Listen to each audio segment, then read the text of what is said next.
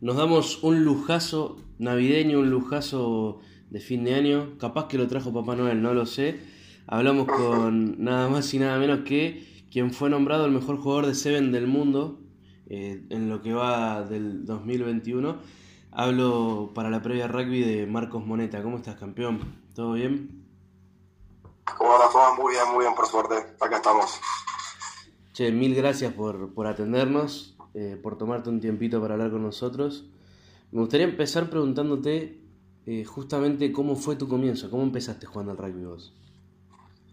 Bueno, primero muchas gracias a ustedes, eh, un placer estar acá y nada, el comienzo empecé con el colegio, ahí había, ah, había rugby a partir de los 10 años. Hablamos del St. Andrews, ¿verdad? Sí, sí, de San Andrés, San Andrés, Santa Andrés, sí.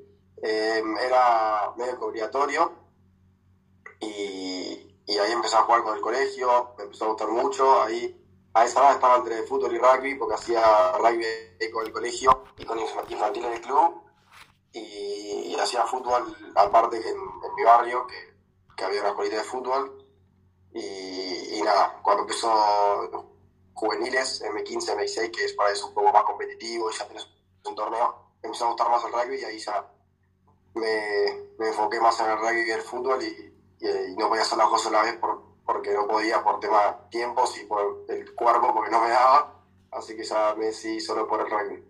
Parecido a lo que le ha pasado en algún momento a Juan Hernández o a Lucas González Amorosino también. Sí, no tengo tan buen pie como ellos, pero mm. el fútbol me defendía. Pero ¿Qué, ¿Qué significa para vos San Andrés como club? Y todo. Eh, es, como, como dice la mayoría, es literalmente mi segunda casa. Si no estoy en mi casa es porque, y no tenés un amigo, porque por ahí estoy, seguramente estoy en el club, entreno ahí, o ahora también, cuando tengo libre, voy a entrar ahí al gimnasio del club, voy a, voy los fines de semana ahí, y más que nada es la sociedad o el grupo, el club que me formó a mí como persona y como jugador, que, la que me dio los valores, la que me entrenó desde que tengo 12 años, 10 años, así que totalmente agradecido con ellos.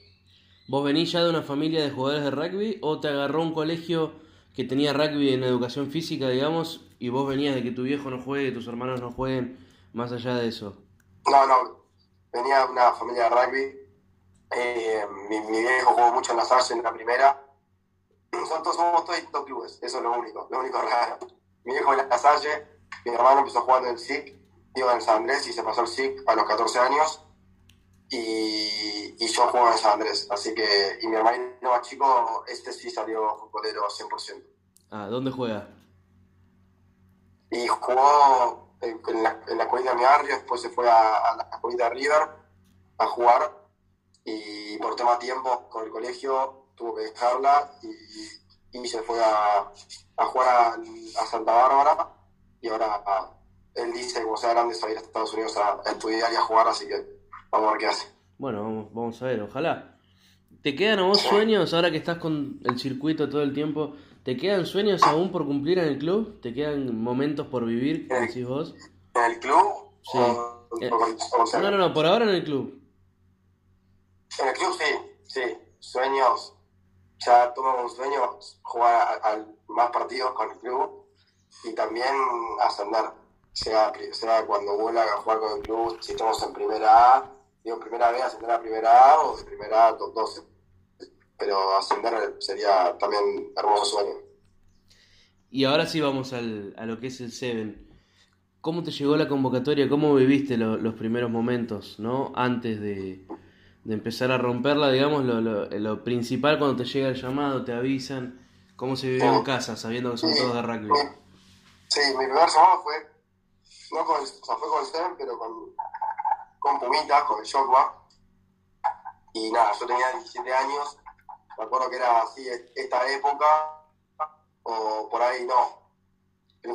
Principio de noviembre que estaba arreglando todo para, era mi fin, era, me egresaba ese, ese año, la fiesta de egresados, el viaje, la gala, estaba, me acuerdo que estaba comprando un blazer, un saco, y me llama el manager de mi club que me dicen, que está convocado para una concentración nacional en hindú que la lista era a las dos semanas. La lista ya estaba media cerrada, me habían recomendado, me lograron meter como un invitado tipo sparring y, ahí medio que fui, fueron tres días y ahí fue bastante bien en el partido, metí tres tries y ahí como que ya dijeron, bueno, ahora nos vamos a llamar en serio y ya fue la próxima concentración fue en La Plata y ahí ya medio como que quedé.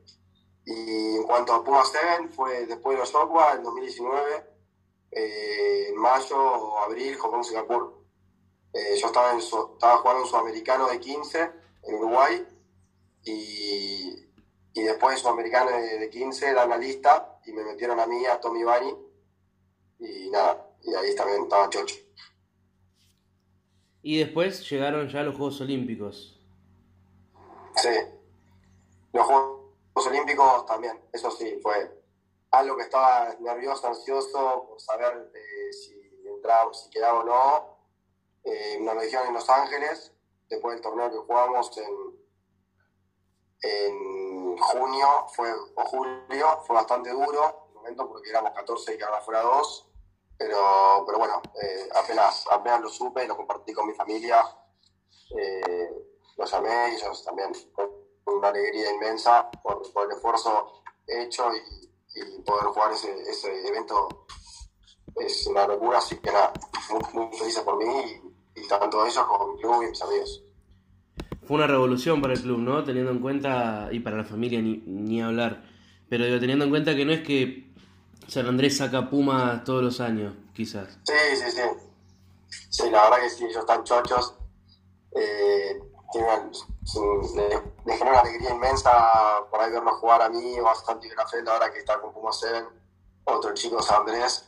Y cómo va creciendo, porque esto antes no era normal y ahora por ahí se, ya se ve un poco más y también hay un par de chicos en la academia, en Urba, que va creciendo y eso me parece genial que ya estemos sacando buenos jugadores y, y creciendo como club. Santiago Gómez Cora, teniendo en cuenta que fue durante mucho tiempo el Trayman histórico del Seven, te, te, aconseja, te lleva, digamos, en, en, tus primeros pasos en el rugby de 7? Sí, sí, él, él, fue el que, el que me acompañó, el que más me acompañó, más que nada porque, aparte, aparte de ser chico, eh, obviamente acompañé a todos los chicos, pero creo que se veía bastante reflejado en mí por, por mi manera de jugar y por mi posición, así que siempre me, tira, me tira todavía, porque tengo un montón que aprender, tips personales, eh, me ayuda me da, y me, me, da, me dio mucha confianza y me sigue dando. Eh, y, la verdad que hasta le hablo de afuera de lo que es el Seven, le pido consejos también. Eh, como persona, no como jugador de rugby, y la verdad que tengo una relación muy, muy linda, muy, eh, la verdad que sin, con mucha confianza, y eso está buenísimo, y eso para mí es algo fundamental, y eso me ayudó a crecer mucho como, como jugador y como persona. Hablando de confianza, partido con Sudáfrica, Juegos Olímpicos, un jugador menos, lo habían eh, amonestado Revol ¿Qué pensaste? ¿En qué, en qué momento dijiste, eh, lo hago, me, me, me, meto, ¿cómo se llama? Me meto entre todos los de verde, todos los sudafricanos y, y meto no, dos no sé. Fue, todos me preguntan lo mismo y la verdad que no sé qué, qué, qué pensé en ese momento. Eh, me parece, no sé si fue determinación, no sé, pero el primer try y la juego rápido y veo que hay así rápido, un reflejo, veo que hay 20 metros libres en el ciego, entonces Patea. me mandé a correr. No, esa, esa Ah, no, perdón, la decía eh, y, el, sí, y el segundo, la pateé es algo que venía tocando, eh, pero con Lucho y con Franco Sabato todo el tiempo, patada, patada, después de entrenamiento. Algún día la de usar, algún día la de usar. La he usado en partidos por ahí no tan importantes, pero cuando se me vio ese, ese panorama, dije, chau, acá la tengo que patear. Y la pateé más y por suerte picó bien y, y salió. Eso es lo que tiene el rugby, ¿no? Porque te puedo. Podemos hablar de estrategias y todo, pero cuando las papas queman, en realidad eh, vivimos todos los martes y jueves durante muchos años eh, entrenando para tomar decisiones en un segundo. Y es eso, es lo que me estás diciendo. Es más allá de lo que puede haber pensado previamente, es el segundo y tomar la decisión exacta bajo presión y con siete tipos que me la quieren sacar. Sí, y más en Seven, que, es, un, partido de 14 minutos que vendrá toda la semana para por ahí jugar un tercer y cuarto puesto, una final de bronce, una final de oro, que dura 14 minutos y por un pase malo, un pase bueno, una patada mala o buena, el partido se te va o, viene. Y la, verdad que eso sí es una locura. ¿Qué es lo que hizo que Argentina pase eh, a progresar poco a poco y tener un 2021 con el medallero bastante grande con respecto a otros años?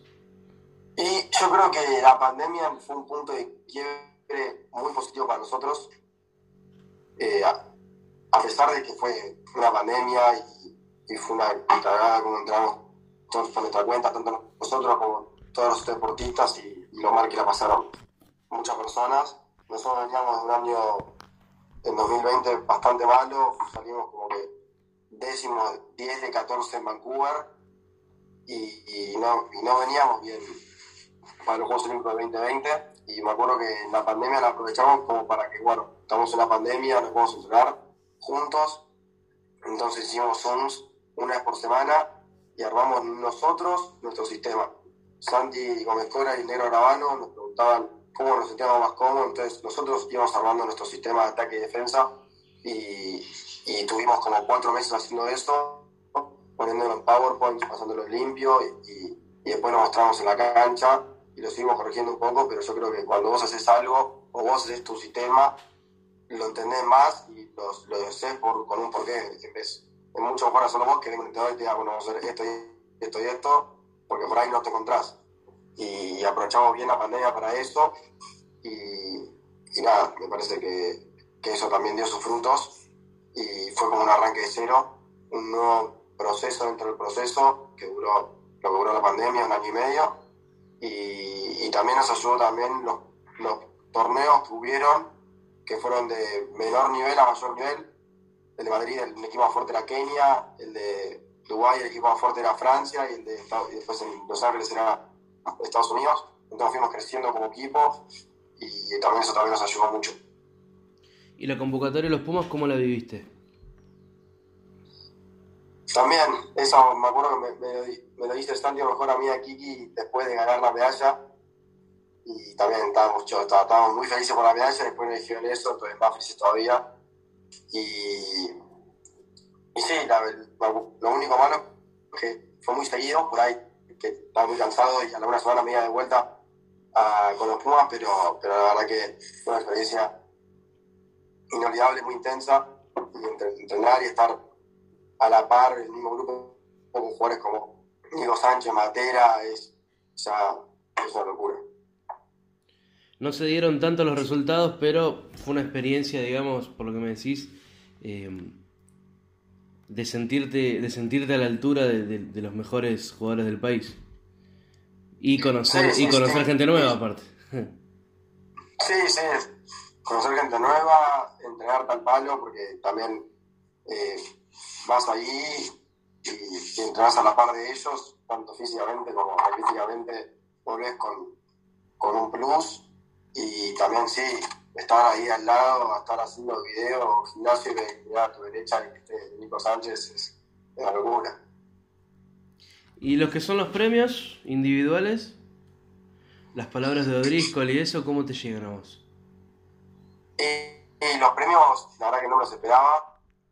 Eh, y me parece que más que nada los, los, premios, yo muy feliz por todo, pero eh, fue un premio, me parece que todo el equipo, porque si no hubiésemos tenido el año que tuvimos, el premio hubiese sido para esta persona, eh, y eso ayuda mucho, y la verdad que el premio de todos, y después sí, que me haya dado el premio de Driscoll, es una locura. Lo, lo mío de chiquito, y es como que te dicen Driscoll y o te dicen Irlanda y vos pensás en Hogar o Driscoll mm. y lo, de la actualidad. Pero la verdad que sí, es una leyenda de rugby, eh, no lo podía creer y, fue una linda sorpresa.